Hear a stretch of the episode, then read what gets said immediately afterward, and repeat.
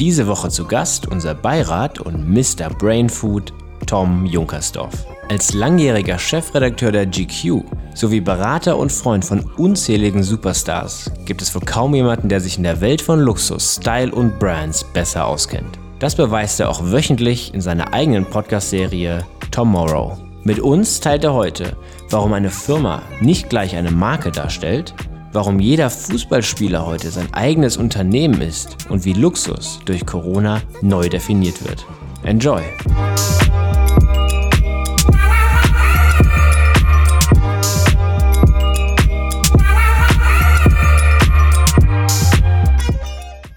Erstmal auch, bevor wir hier wirklich richtig anfangen, äh, wollten wir uns nochmal bedanken. Also bei dir ist das echt immer so eine spontane Geschichte. Ich habe dir, glaube ich, am Freitag oder Samstag geschrieben. Sag mal, hast du Zeit, Montag auf dem Podcast und du meintest, für euch immer Big Hug Tom. Ja. und nimmst nebenher noch einen Podcast mit äh, Philipp Plein auf, mit Arnold Schwarzenegger, bist äh, Founder und Gründer von Offscript. Ähm, wie kriegst du das alles unter einen Hut und bleibst noch so spontan? Ich glaube, dass sich Kommunikation grundsätzlich verändert hat, dass es diese Timeframes nicht mehr äh, gibt, äh, sondern dass alles von einer gewissen Spontanität lebt. Es gibt nicht mehr dieses freie Wochenende, ähm, dieses Diktat, dass du niemandem am Samstag oder Sonntag anrufen äh, darfst. Du schickst heute eine Mail und wann äh, immer jemand online ist, oder eine WhatsApp sieht, dann kann man die beantworten oder man beantwortet sie eben nicht. Ich glaube, das ist einfach moderne Kommunikation. Und manchmal ist es einfach spontan auch viel, viel einfacher einzubauen als on long term, weil ich nicht weiß, wo ich jetzt in vier Wochen bin, was da vielleicht für eine wichtige Veranstaltung ist oder natürlich auch, wie wir überhaupt noch reisen können durch Corona. Also von daher ist es mir am liebsten immer spontan und schnell und dann auch ein Commitment geben und da sein. Ja, super, dass das geklappt hat. Wir freuen uns. Ja, ich fühle mich geehrt. Vielen, vielen Dank für die Einladung. Sehr gerne. Ich finde, so Spontanität ist ja auch meistens so ein, so eine Art Erfolgsrezept. Also bei uns ist zumindest so, man, wir hätten so viele Sachen nicht gemacht, glaube ich, wenn wir so einen festen Terminplan hätten oder so feste Strukturen hätten. Ähm, also wir sind auch, wenn wir zum Beispiel jetzt auf Dreh sind, ähm, ist auch vieles noch nicht fest, weil es auch gar keinen Sinn macht, weil du da hinkommst und die Straße, die du dir ausgesucht hast, die gibt es vielleicht gar nicht mehr. Ähm, und so haben wir so geile Sachen, ähm, irgendwelche abgelegenen Hütten, irgendwelche Luxusvillen, die wir vorher gar nicht gefunden hatten, sind wir einfach hin, haben gefragt, habt ihr Bock? Ähm, deshalb, wir sind auch großer Fan von Spontanität, weil man sich eben auch nicht so festzurrt und neu und offen sozusagen agieren kann auch noch. Es ist ja auch besonders, in unserem Geschäft ist ja auch Emotion sehr wichtig und Emotion lässt sich sehr, sehr schwer datieren. Zu sagen, ich bin hoch emotional in zwei Wochen ist viel schwieriger als zu sagen, hey, ich bin heute gut drauf und lass uns was machen. Es geht viel besser. Absolut. Ist die ständige Erreichbarkeit für dich auch manchmal so ein Druck oder unangenehm? Ich merke schon, dass es eine Veränderung ist, dieses permanente erreichbar zu sein. Ich habe auch eine Weile gebraucht, um das für mich zu organisieren, dieses 24/7 und dann natürlich eben auch auf allen Kanälen. Das heißt, klar, du hast das äh, Telefon, du hast äh, SMS, du hast WhatsApp, du hast Instagram, du hast Direct Messages. Ähm, und musst ja einfach schauen, wie kann ich alle Kanäle richtig äh, bedienen. Und äh, natürlich hat sich das dahingehend verändert, wenn du eine Mail nicht innerhalb von 24 Stunden beantwortest, dass es schon mittlerweile als unhöflich äh, gilt. Mhm. Und das hat natürlich manchmal Nachteile, klar. Ich erinnere mich, dass ich an vielen wunderschönen Orten war, in, in tollsten Hotels, in tollsten Plätzen der Welt. Und anstatt das Hotel genießen zu können, habe ich dann da gesessen und habe erstmal mich durch meine eigenen Kommunikationschannels gearbeitet, um, um jede Nachricht zu beantworten. Das glaube ich, ja. Auf der anderen Seite ist es natürlich eine völlig neue Möglichkeit. Ich merke das in meinem Business ja auch. Es war nie so einfach, Superstars zu erreichen wie heute oder CEOs zu erreichen. Man kann es einfach über Direct Messages, über Social Media machen, wo man früher Wochen gebraucht hätte, um erstmal zum sogenannten Vorzimmer ähm, vorzukommen und dann sein Anliegen vorzutragen. Und dann würde irgendwann ein Gesprächstermin mit dem Top-Entscheider ausgemacht oder eben nicht ausgemacht. Und heute geht das natürlich viel schneller und das ist für uns einfach viel spannender. So, wunderbar. Können wir weiter reinstarten oder sind schon reingestartet? Ähm, was uns auch noch oder was uns bei dir immer so, so fasziniert, ist, ähm, wie du Marken einfach anders siehst als, als andere. Also viele werden von Marken einfach ja nur beeinflusst. Ähm, aber ich weiß noch, als wir immer ein Beiratsmeeting hatten, kamst du zu mir und hast irgendwie auf meinen Gant-Pullover oder so gedrückt und hast gesagt, hier, Gant muss da weg, Mal muss da hin. Äh, nach dem Motto, du hast gesagt, die Marke muss leben. Und dann habe ich erstmal nur gelacht, dachte, ja, die Marke muss leben. Und dann bin ich nach Hause und gesagt, die Marke muss leben. Und seitdem haben wir auch wieder nochmal einen Shift gemacht, dass wir wirklich gesagt haben, überall muss diese Marke, was ist diese Marke, wie, wie komme ich in Kontakt mit der Marke, also Marke Mile jetzt in dem Sinne. Ähm, jetzt haben wir es hier auf der Handyhülle, okay, das sind dann, sag ich mal, die Basics. Ähm, aber das finden wir sehr faszinierend, wie deine, wie deine Ansichten Marken gegenüber sind und dass du sie, glaube ich, ganz anders wahrnimmst als wir andere und vielleicht auch schon so ein Markenverständnis hast, was andere vielleicht erst in zwei, drei Jahren entwickeln. Ähm, was sind Marken für dich? Was macht eine Marke aus? Wie, wie, wie bildet man eine Marke? Gibt es da ein Handbuch? Ist es, jede Marke hat einen unterschiedlichen Weg wahrscheinlich auch? Gibt es da, gibt's da Dinge, die jede Marke erfüllen muss, zum Beispiel?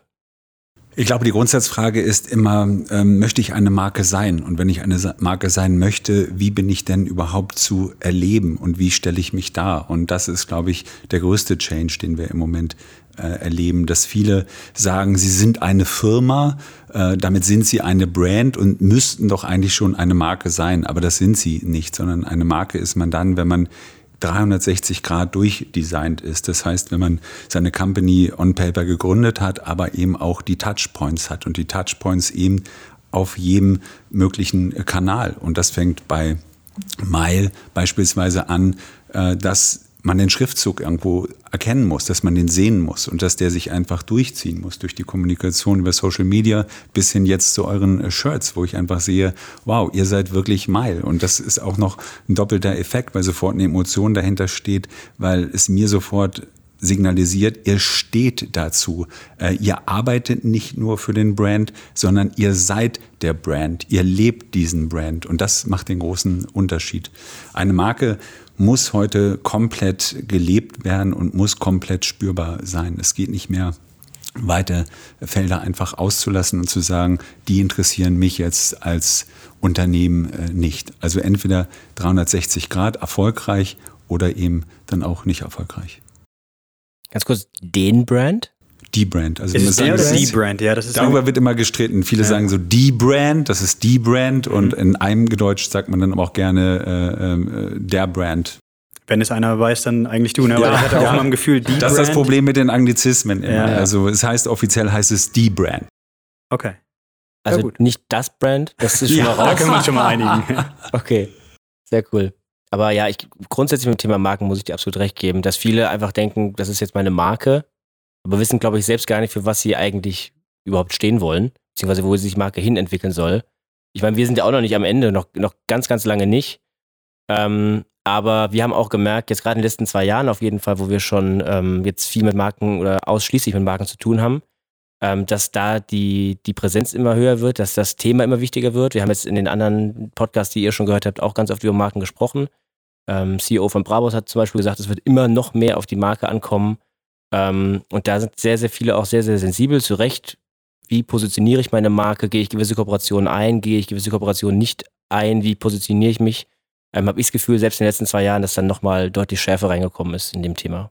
Es hat sich massiv verändert. Es reicht heute nicht mehr als CEO einfach der CEO einer Company zu sein, sondern durch äh, Social Media hat man als äh, Top-Entscheider auch eine äh, permanente Präsenz. Man steht eigentlich permanent auf der Bühne, eben über Social Media und jetzt noch viel mehr durch die ganzen Zoom-Meetings, die man halten muss, durch die ganzen äh, Produktlaunches, die man äh, präsentieren muss, wo sofort äh, Bilder entstehen, die ähm, nicht nur um die Welt gehen, sondern die eben auch für immer bleiben. Und das setzt einen ganz anderen Approach voraus, dass ich natürlich als Unternehmenslenker heute auch der wichtigste Brandbotschafter bin. Und das heißt, wenn ich für ein Brand stehe, muss ich das nach außen auch signalisieren. Es ist sehr entscheidend, dass ich den richtigen Look habe, der zu meinem Brand passt. Es ist nicht mehr egal, wie ich als CEO aussehe, wenn ich ein, eine gewisse Brand repräsentieren muss. Das hat sich massiv verändert. Siehst du das als Fluch oder als Segen? Weil im Endeffekt, äh, so die Shitstorm-Gefahr heutzutage ist einfach massiv ein falscher Hashtag und du bist weg von der Company auch als Führungsposition oder gerade als Führungsposition. Die Mächte mittlerweile sind verrückt, was diese Social Media äh, Portale haben. Auf Twitter zum Beispiel äh, twittert der Präsident der Vereinigten Staaten, was er möchte. Auch Elon Musk hat äh, fast seine Firma ruiniert durch ein Tweet. Ist es ein Fluch? Ist es ein Segen? Ist es eine riesen neue Chance, eine Challenge? Wie ist das zu bewerten? Ich glaube, die Frage ist gar nicht, ist es Fluch oder Segen, sondern es ist einfach ein Fakt. Wir leben in einer visuellen Gesellschaft. Die Welt war noch nie so äh, visuell und, und transparent, wie, visuell, wie sie im Moment äh, ist. Das ist die Kommunikation 2020, 2021. Und wer da mitspielen möchte, muss sich an diese Spielregeln halten. Der muss visuell sein, der muss auftreten. Ansonsten passt er auch nicht mehr in die Zeit. Und wir sehen das auch bei erfolgreichen CEOs, bei erfolgreichen Managern, die inszenieren sehr genau ihren Auftritt. Die wissen genau, wie sie wirken wollen und wie die Botschaft äh, kommen muss. Und das werden wir nicht mehr äh, verändern können. Fakt ist, bei jeder Botschaft, die gesendet wird, achten mittlerweile 70 Prozent der Zuschauer darauf, wie eine Person aussieht in dem Moment, wo sie etwas sagt und wie sie in diesem Moment wirkt. Und nur 30 Prozent achten auf den eigentlichen Inhalt. Persönliche Meinung ist da Transparenz, hast du gesagt, ist natürlich gut für den äh, Consumer, dass da Transparenz entsteht. Aber findest du nicht auch, dass die Emotionen ein bisschen verloren gehen? Banales Beispiel vielleicht Interview nach einem Fußballspiel. Früher haben die gesagt, was denen im Kopf gekommen ist. Es war emotional, es war lustig, es war vielleicht auch dumm und verrückt. Heute sind es gescriptete Antworten, wie du gesagt hast. Man muss jedes Wort vorher schon geplant haben, was man sagt. Man muss sich politisch korrekt natürlich verhalten, ist ja auch klar, ja, dass man das machen soll und dass es auch Sinn hat. Aber findest du, dass Emotionen vielleicht in den Messages dann äh, verloren gehen? Das ist vermutlich die Kunst, diese Emotionen noch beizubehalten. Was ich aber äh, extrem geändert hat, äh, wenn du von Fußballspielern und früher redest. Früher waren die Fußballspieler auch nur Fußballspieler. Die hatten einen einzigen Vertrag und den hatten sie bei ihrem Verein und ihre Aufgabe war es, entweder maximal viele Tore zu schießen oder maximal viele Tore zu verhindern. Heute ist aber jeder Fußballspieler auf dem internationalen Level ist sein eigenes Unternehmen und er ist sein eigenes äh, Kommunikationspowerhouse. Jeder Fußballnationalspieler hat mindestens 10, 20, 40, 50 Verträge abseits des Fußballplatzes. Er hat Multimillionen Follower auf allen Kanälen, von äh, Instagram bis äh, WeChat äh, für den asiatischen Markt und verkauft da ja auch seine Botschaften und natürlich seine Werbedeals. Das heißt, der Fußballer hat ja sein Businessmodell komplett verändert. Er konzentriert sich nicht mehr nur aufs Fußballspielen, wie es früher war, sondern er ist mittlerweile ein Kommunikationspowerhouse geworden. Durch dieses Kommunikationspowerhouse ist er interessant für Werbekunden, verdient viele, viele Millionen mehr, als er früher verdient ähm, hätte und muss natürlich entsprechend mit den Konsequenzen äh, leben. Wie würdest du sagen, hat gerade die Covid-19-Krise Einfluss auf sowohl diese persönlichen Marken im Sinne von Persönlichkeiten, wenn du jetzt Top-Manager ansprichst zum Beispiel, gewirkt, aber auch auf generell die Brands? Also als Beispiel, wir hatten ja damals bei der Absage von uns auch die Frage, wie gehen wir mit der Situation um, wie kommunizieren wir das, wie gehen wir auch im Hinblick auf unsere Stakeholder-Gruppen da um und da habt ihr als unser Beirat natürlich auch ähm, größtenteils dafür plädiert, möglichst kulant aufzutreten, auch Verständnis zu zeigen für alle Stakeholder-Gruppen, eher erstmal zu geben, ähm, wie siehst du das im Generellen äh, jetzt in den Nachwirkungen von Covid-19 oder von Corona? Wie würdest du das da einschätzen? Was hat sich da verändert im Hinblick auf die moderne Brand von heute?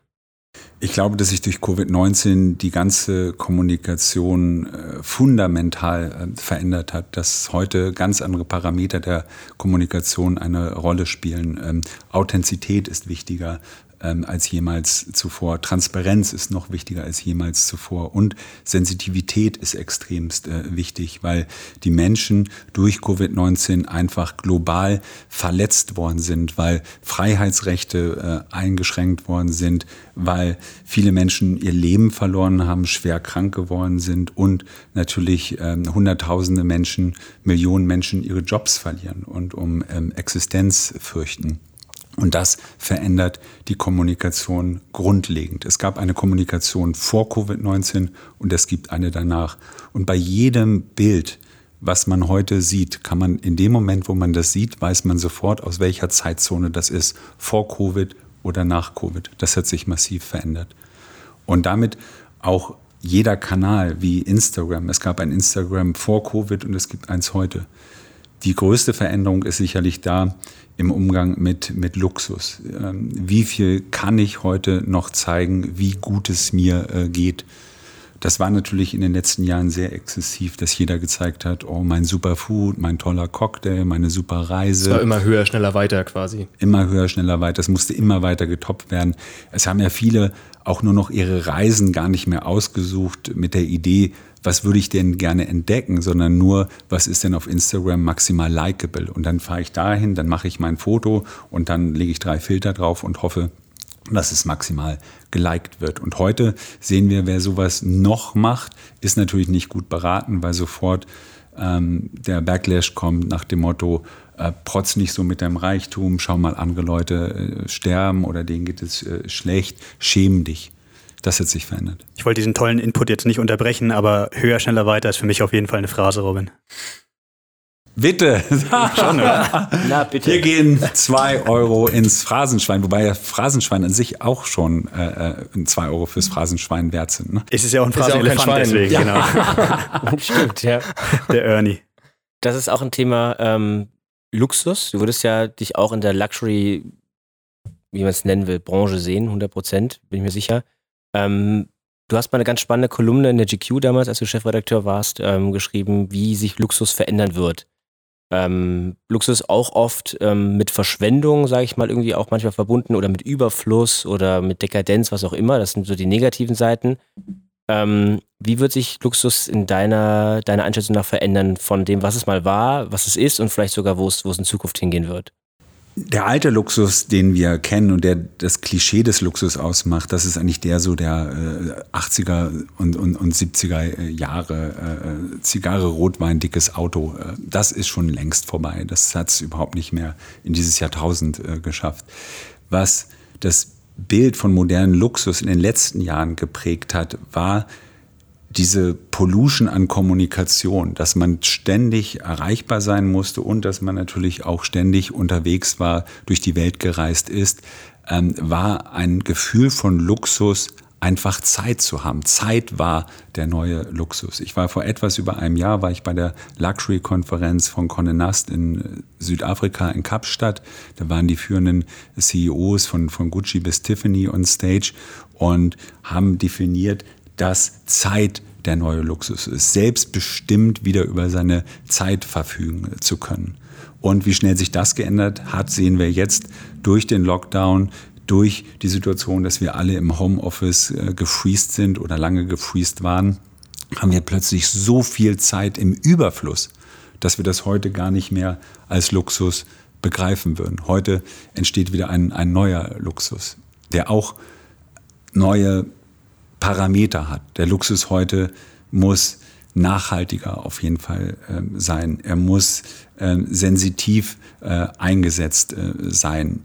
Protzen ist nicht mehr zeitgemäß heute, sondern es muss ein ähm, Produkt sein, was ähm, authentisch ist, was nachhaltig ist und was in die äh, Zeit passt und was man in der Form auch dann in jeder Form ähm, für sich genießen kann. Würdest du sagen, aus deiner Erfahrung, dass da viele Marken, dass es vielen Marken leicht gefallen ist, zu sagen, alles klar, verstehen wir?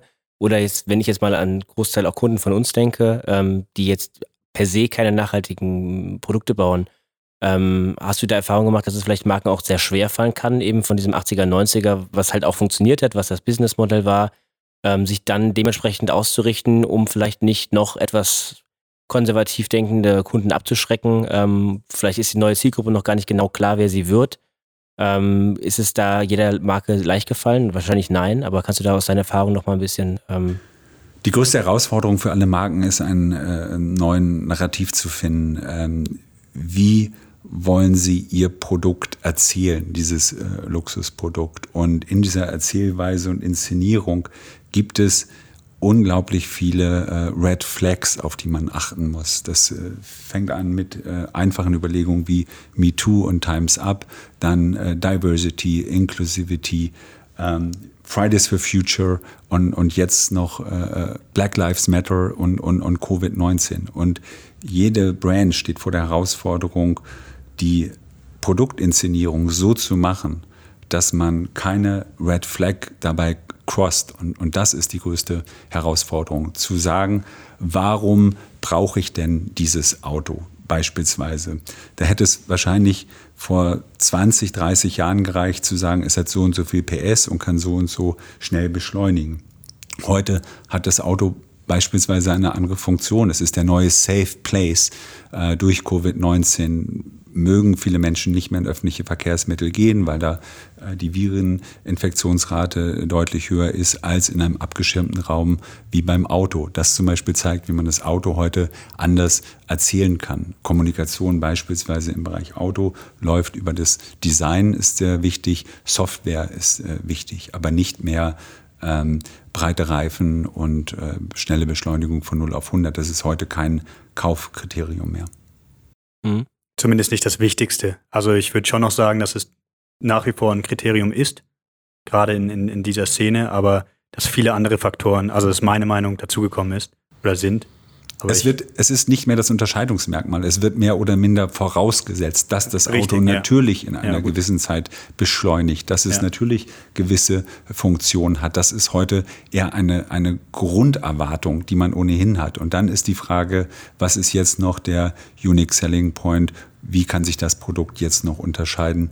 Und ähm, Ganz wichtig natürlich, welches Image hat dieses Produkt und möchte ich mich mit diesem Image identifizieren oder nicht, weil heute viel Kaufentscheidung einfach über dieses Image funktioniert, den Image-Transfer.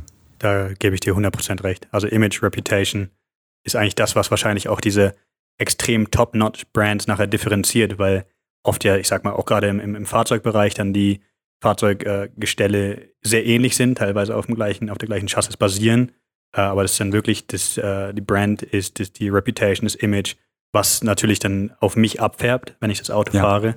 Dass das wahrscheinlich der Differenzierungsgrad ist, gell? Ja, absolut. Und die Marke wahrscheinlich auch. Marke, ne? ja. Nach wie vor, wenn, wenn die Produkte sich immer mehr ähneln. Die Marke ist extrem wichtig und da natürlich die Frage der ähm, Inszenierung. Und da ein Beispiel, wer das im Moment herausragend macht, ist äh, Elon Musk.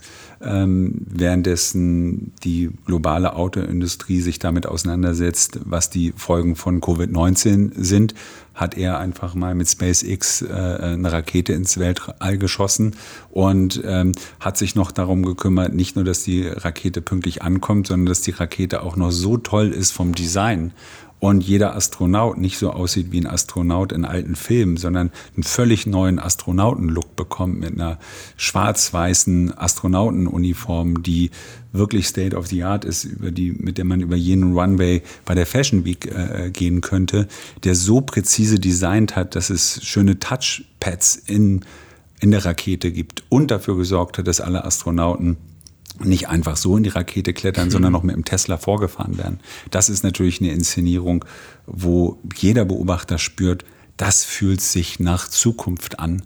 Währenddessen viele noch mit der Gegenwart hadern und sagen, Covid-19 und die Folgen auf unsere Wirtschaft, äh, das ist hart. Wir haben so und so viel ähm, Verlust im Abverkauf und in der Produktion. Ähm, sagt er einfach, ähm, ich verabschiede mich gedanklich von der Erde und gehe in den Weltraum und zeige schon mal, was das äh, Next Level ist. Und die Folgen an der Börse kann jeder beobachten, dass ähm, Tesla-Aktien ähm, gestartet sind wie, wie, wie die Rakete von SpaceX. Schreibt schwarze Zahlen auch noch währenddessen. Also es ist ja nicht so, dass es vernachlässigt oder dass es wirtschaftlich keinen, keinen Sinn machen würde.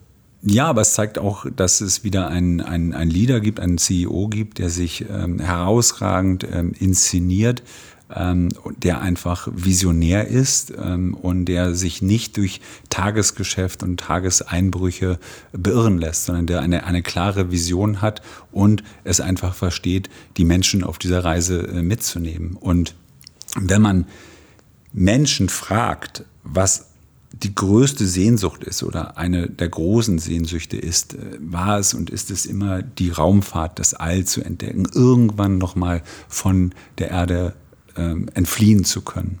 Ähm, und diesen Traum macht er wahr, an diesem Traum arbeitet er und deshalb gibt es natürlich eine unglaublich ähm, hohe Identifikation mit ihm und mit seinem äh, Produkt. Ja, es ist ja schon so ein richtiger Personenkult, der da entstanden ist mittlerweile. Um Elon Musk und Person, Ihn als Visionär, sag ich mal. Das eine oder andere Mal bei uns im Podcast schon gefallen, der Name. ja, aber sagen, Person, Personenkult ist heute in, in dieser Kommunikationsgesellschaft, in der wir leben, extremst äh, wichtig, weil du sofort weißt, ähm, du hörst Tesla und siehst Elon Musk, du hast sofort ein äh, Bild ähm, vor Augen. Äh, wenn ich jetzt sagen würde, ähm, äh, Toyota, welches Bild denkt ihr? Wenn ich sage Mitsubishi, an welches Bild denkt ihr? Mhm. International extremst erfolgreiche Autokonzerne, die aber einfach gesichtslos sind. Die funktionieren, die ihre Daseinsberechtigung haben, die vermutlich auch eine, eine gewisse Technik haben, aber sie haben keinen Identifikationsgrad und deshalb sind sie ganz einfach auch nicht likable. Und das ist einfach der Vorteil, den ähm, Elon Musk für sich entdeckt hat und ähm, den es in anderen Bereichen ja auch gibt, im Bereich Fashion, wenn wir Stars nehmen wie Virgil Abloh, beispielsweise einer der im Moment ähm, erfolgreichsten Designer auf der, auf der Welt, wie er sich ähm, inszeniert, in dem Moment, wo er zu ähm, Louis Vuitton gegangen ist war es sofort ein, ein, ein Boom für Louis Vuitton und die Leute haben angefangen, Schlange zu stehen. Wenn man heute auch in Zeiten von Covid-19 durch die Stadt geht, sieht man viele leere Geschäfte und man sieht in der Regel eine Schlange und die ist in der Regel vor Louis Vuitton und die ist deshalb da, weil es Virgil Abloh gibt, weil man sofort das Gesicht von ihm hat. Und das ist einfach ein Vorteil, den man als Unternehmen äh, nutzen kann ähm, oder eben auch nicht. Aber dann muss man auch mit den Konsequenzen leben. Aber kann ich als moderne Brand oder als Brand generell, die keinen Visionär wie Elon Musk hat, überhaupt so jemanden noch nachträglich einkaufen oder so inszenieren, dass es wirklich auch glaubwürdig wirkt? Also wenn ich jetzt das Beispiel nochmal aufgreife, Mitsubishi würde jetzt sagen, wir suchen jetzt auch äh, einen, einen, Kopf, der quasi als Personencode unsere Marke verkörpert. Und ich rede jetzt nicht davon, mit einem Influencer zusammenzuarbeiten.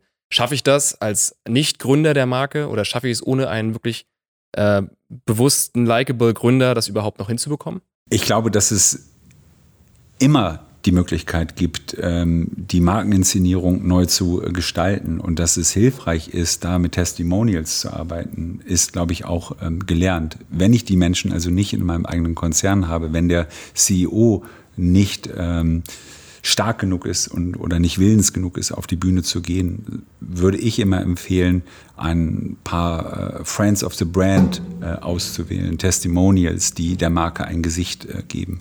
Ich glaube, dass es für Marken ohne Gesicht ähm, schwierig wird. Ich glaube nicht, dass die eine, eine Zukunft haben werden, jedenfalls keine erfolgreiche Zukunft. Fair. Ich finde es auch ein super Bogen eigentlich zum Anfang. Du hattest gesagt, du musst 360 Grad präsent sein. Da spielt damit rein Inszenierung, die du eben angesprochen hast von Elon, mit den Teslas äh, vor die Rakete zu fahren. Das ist ja wirklich diese 360 Grad, die du angesprochen hast mit dem Design etc.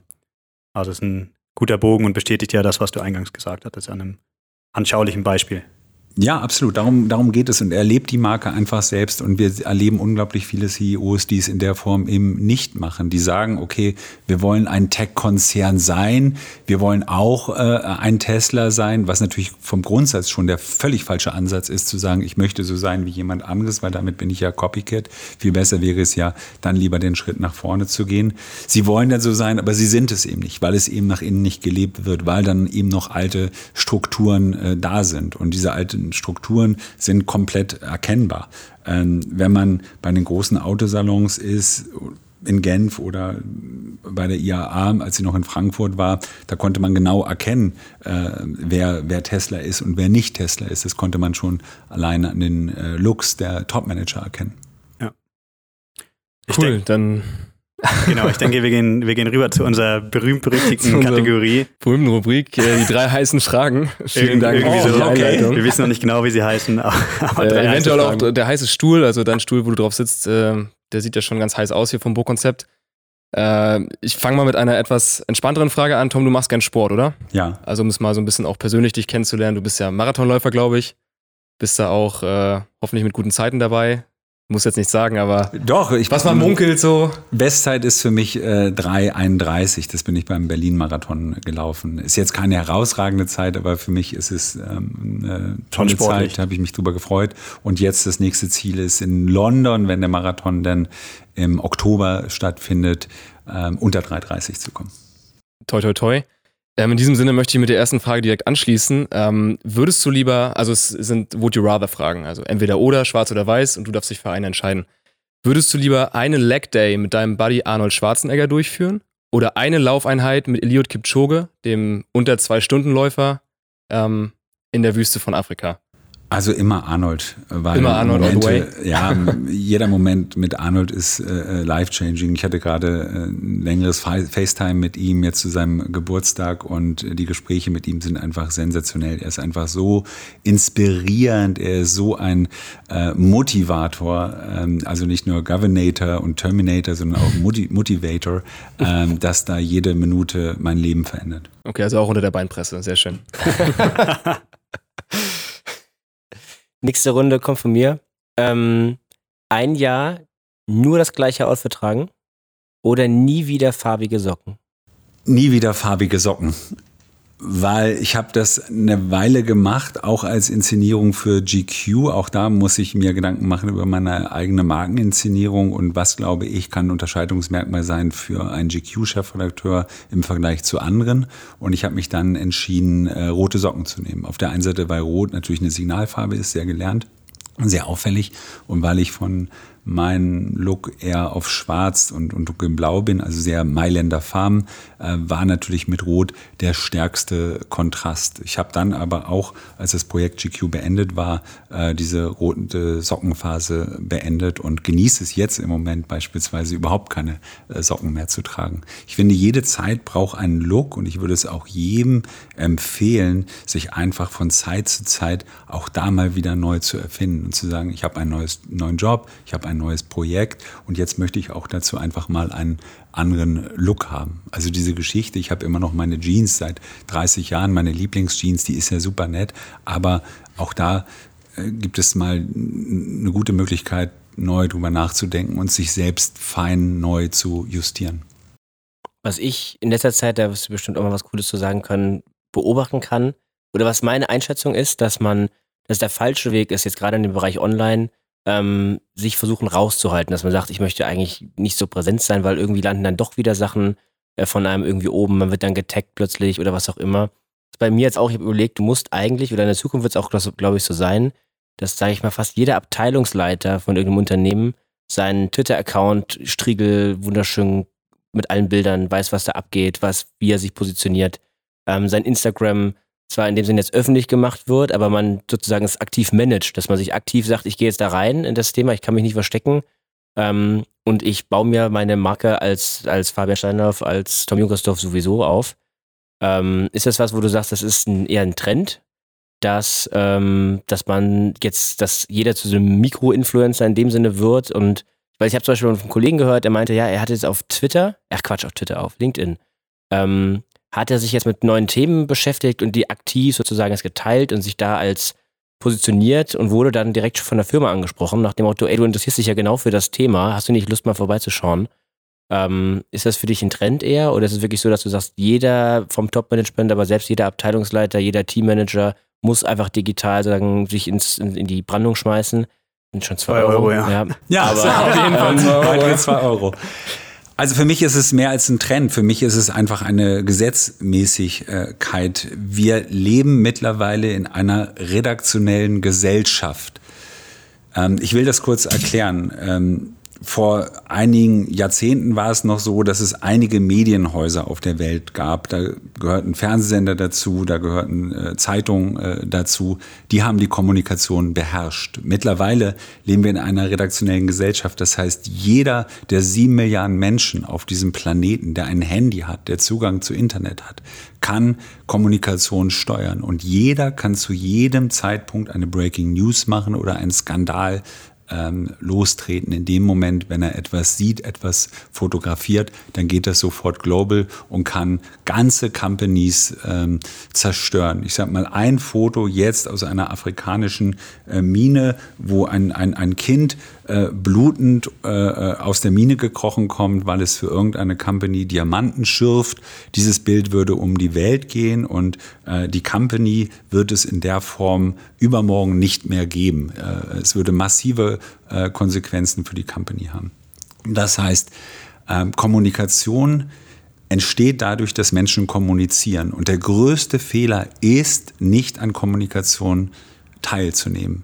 Wer nicht an Kommunikation teilnimmt, ist nicht Teil der ähm, redaktionellen Gesellschaft der Kommunikation. Alle kommunizieren und wer sagt, oh, ich mag nicht, ich setze mehr auf Understatement, der ist einfach raus. Es ist einfach ein Fehler. Und wenn ich nicht spreche, wenn ich nicht mich inszeniere oder meine Marke inszeniere, dann ist diese Sichtbarkeit für andere Brands offen oder für andere Personen. Dann überlasse ich das Feld einfach jemandem anderes. Also von daher völlig falsche Strategie. Heute kann es nur eine Strategie geben, die heißt kommunizieren und auch da ganz wichtig, authentisch sein und nicht mehr so Corporate-Style, wo äh, die PR zehnmal über jeden Text drüber geht, über jeden Post, dass der ja clean ist, dass der ja keine Gefahr drin äh, steckt, sondern äh, authentisch muss es äh, inszeniert werden. Okay, super. Tom, wir kommen zur dritten Frage. Du merkst, es ist ein bisschen persönlich hier. Bitte. Und wir wissen, du bist Journalist durch und durch. Hast du erzählt, du sagst, du liebst es, Interviews zu führen, das ist deine Leidenschaft, das kannst du richtig gut. Und ich habe so das Gefühl, für Journalisten ist Meinungsfreiheit ja eigentlich das A und O. Wenn du sagen müsstest, du musst dich entscheiden zwischen Meinungsfreiheit oder keine Fake News mehr. Gerade jetzt auch in den sozialen äh, Medienzeiten sind Fake News natürlich auch etwas sehr, sehr Gefährliches. Meinungsfreiheit oder keine Fake, Fake News? Was, was ist wichtiger? Schwierig zu beantworten dahingehend, weil es Fake News schon immer gab. Es ist heute nur einfach viel überprüfbarer geworden. Wir tun praktisch so, als würde es Fake News erst jetzt geben. Aber äh, Fake News waren äh, schon Teil von Kriegsführung. Wenn man äh, zurückgeht in die letzten Jahrhunderte, waren Fake News äh, strategische Mittel im äh, Gewinnen und Verlieren von, von Kriegen. Es hat es schon immer gegeben. Ähm, der Punkt ist, dass es heute einfach transparenter ist, dass du jede News auf der Welt sofort überprüfen kannst. Wir machen das sehr gerne fest an Donald Trump, der natürlich äh, äh absurd ist und der hoffentlich auch nicht wiedergewählt wird. Ähm, ich kann aber nur jedem empfehlen, äh, mal durch die deutsche Politik zu gehen und sich jeden Wahlkampf der letzten 50, 60 Jahre vorzunehmen und jedes Versprechen, was jeder Kanzlerkandidat und Kanzler gegeben hat, auf äh, Wahrhaftigkeit überprüfen. Und wir werden feststellen, dass es diese Fake News schon immer gegeben hat. Sie haben eben heute nur dieses schicke Branding von Fake News. Das ist der einzige Unterschied. Hm. Würdest du nicht sagen, dass aber auch gerade durch die heutigen Zeiten sich das viel schneller verbreiten kann, diese Fake News, und die dadurch nochmal ein Stück gefährlicher werden? Das ist extrem das Gefährliche daran, dass sie eben sofort verbreitet werden können, dass es eben keinen Filter mehr äh, gibt. Ähm, früher in Häkchen gesagt, also vor vielen Jahren, als es nur diese Medienhäuser gab, gab es immer den Filter, dass es irgendwo eine Redaktion gab, die es überprüft hat, die Fact-Checking gemacht hat und dann entschieden hat, ob die Nachricht in die Welt geht so oder Gatekeeper. eben auch nicht. Gate, Gatekeeper. Und diese Gatekeeper gibt es eben nicht mehr, sondern jeder kann zu jeder Zeit alles, was er möchte, posten, kann damit sein Publikum äh, finden. Und mittlerweile ist es ja auch so, die Nachricht findet automatisch äh, ihren Consumer, ihren, ihren Abnehmer und das ist die Gefahr dabei, dass einfach ähm, falsche ähm, Informationen sich in ungeheurer Geschwindigkeit global verbreiten und dann auf der anderen Seite eben Gegenmaßnahmen ähm, inszeniert werden müssen, um da wieder Klarheit reinzubringen. Die dann aber auch wieder eventuell die Meinungsfreiheit einschränken. Das ist ja dieser Trade-off, auf den ich auch ein bisschen hinaus wollte, dass gerade jetzt, wenn man was auf Facebook oder Instagram posten möchte, ja. ja was aber vielleicht politisch nicht korrekt ist oder nicht äh, der Norm entspricht und das dann gesperrt wird, was einfach um auch die Gesellschaft zu schützen, beschränkt das ja automatisch die Meinungsfreiheit. Ja, es beschränkt die Meinungsfreiheit. Auf der anderen Seite äh, schützt es natürlich auch Menschen. Und manchmal Richtig. muss man auch Menschen äh, vor sich selbst äh, schützen und muss sagen, okay, das ist einfach absurd und äh, du verrennst dich da äh, komplett. Und ähm, die neue Entwicklung ist, dass diese großen Plattformen wie Facebook jetzt auch in eine Verantwortung genommen werden. Die haben es ja sich immer sehr einfach gemacht zu sagen, ähm, wir sind ja nur eine Plattform, die äh, die Möglichkeit zur Verfügung stellt, Nachrichten zu verbreiten. Wir sind ja selbst gar kein Verbreiter von Nachrichten.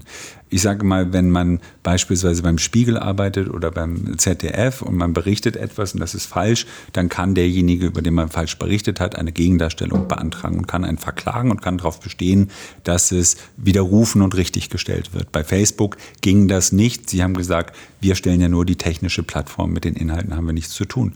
Und da haben Politiker gemerkt, dass sie gar keinen Einfluss nehmen können, weil natürlich eine Angela Merkel gar nicht weiß, wie sie Mark Zuckerberg erreichen kann und wie sie ihm eine Unterlassungserklärung zustellen kann.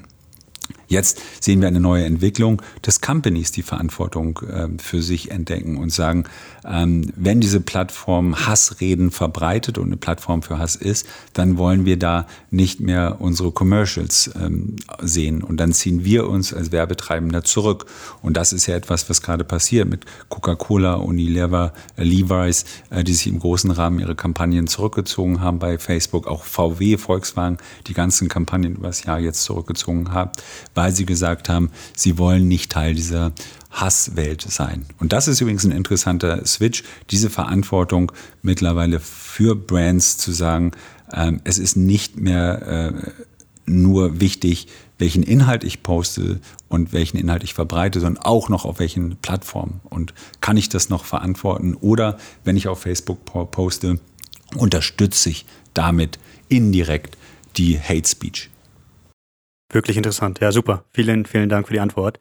Wir gehen über zu unseren letzten drei Fragen. Angefangen mit dem äh, Neck Minute.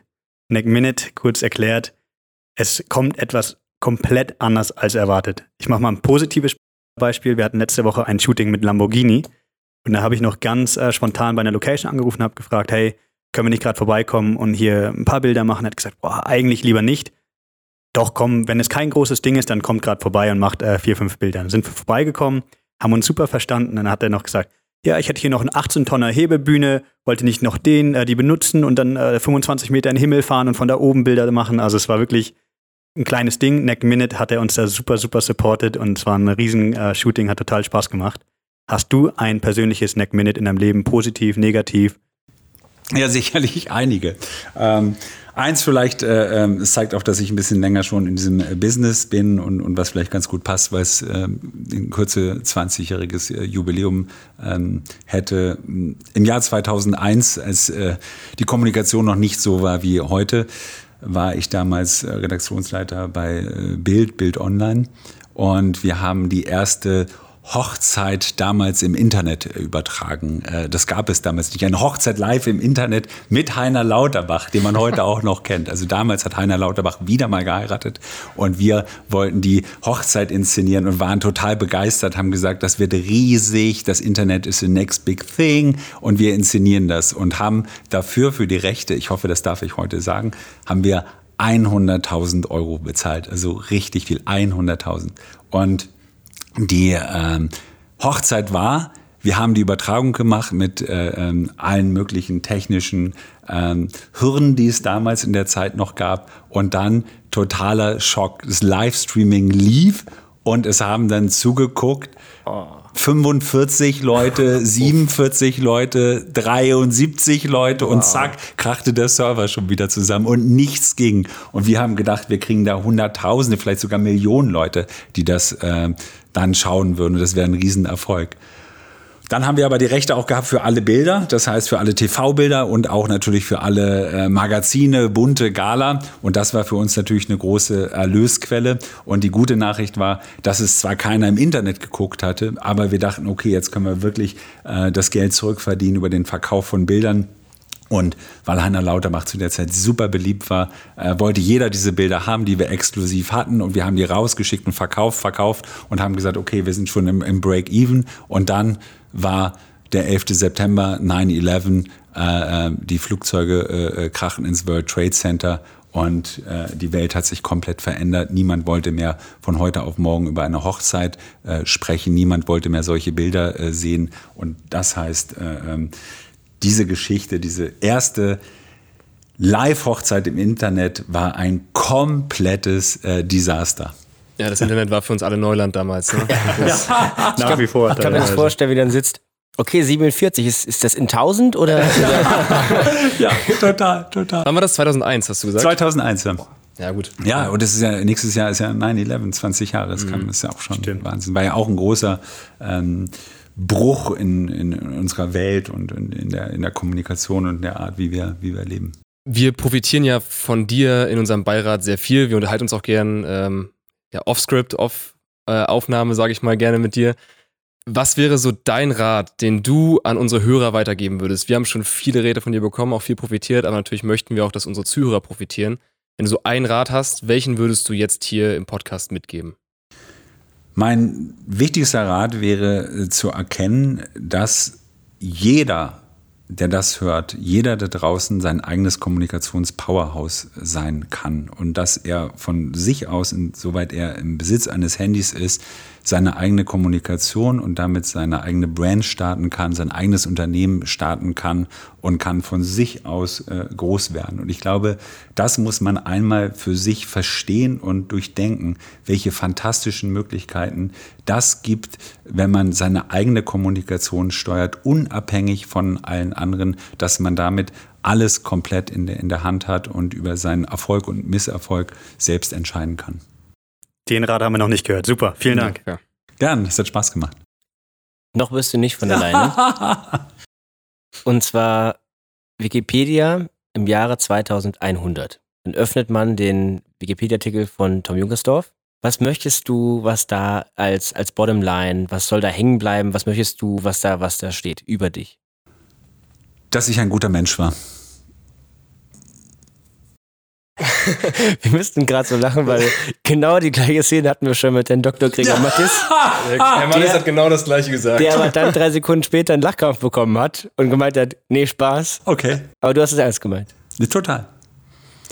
Weil ich glaube, darum geht es. Wir haben alle nur dieses eine Leben und äh, das zu nutzen und äh, wahrhaftig zu leben und äh, die Verantwortung dafür zu übernehmen, was man gemacht hat. Darum geht es am Ende. Es gibt so viele Jobs, die man macht, so viele Möglichkeiten, die man macht, so viele Menschen, die man kennenlernen kann im, in seinem persönlichen äh, Netzwerk. Aber am Ende des Tages muss man ja einmal für sich selbst Bilanz ziehen und ich glaube, wenn man hier diese Zeit auf dem Planeten verbracht hat, äh, wäre es schon schön, am Ende sagen zu können, äh, man, hat das, man hat das gut gemacht, die Zeit gut genutzt und ist kein Arsch gewesen. Fair, super. Ja, heute mal mit einem deepen Ende. Danke, Tom, dass du hier warst. Yes. Danke, dass du ähm, unsere Reise weiterhin begleitest und wir hoffen, dass wir dich bald wieder in irgendeinem Format von uns begrüßen dürfen. Sehr gern, jederzeit. Hat Spaß gemacht. Vielen Dank. Vielen Dank dir.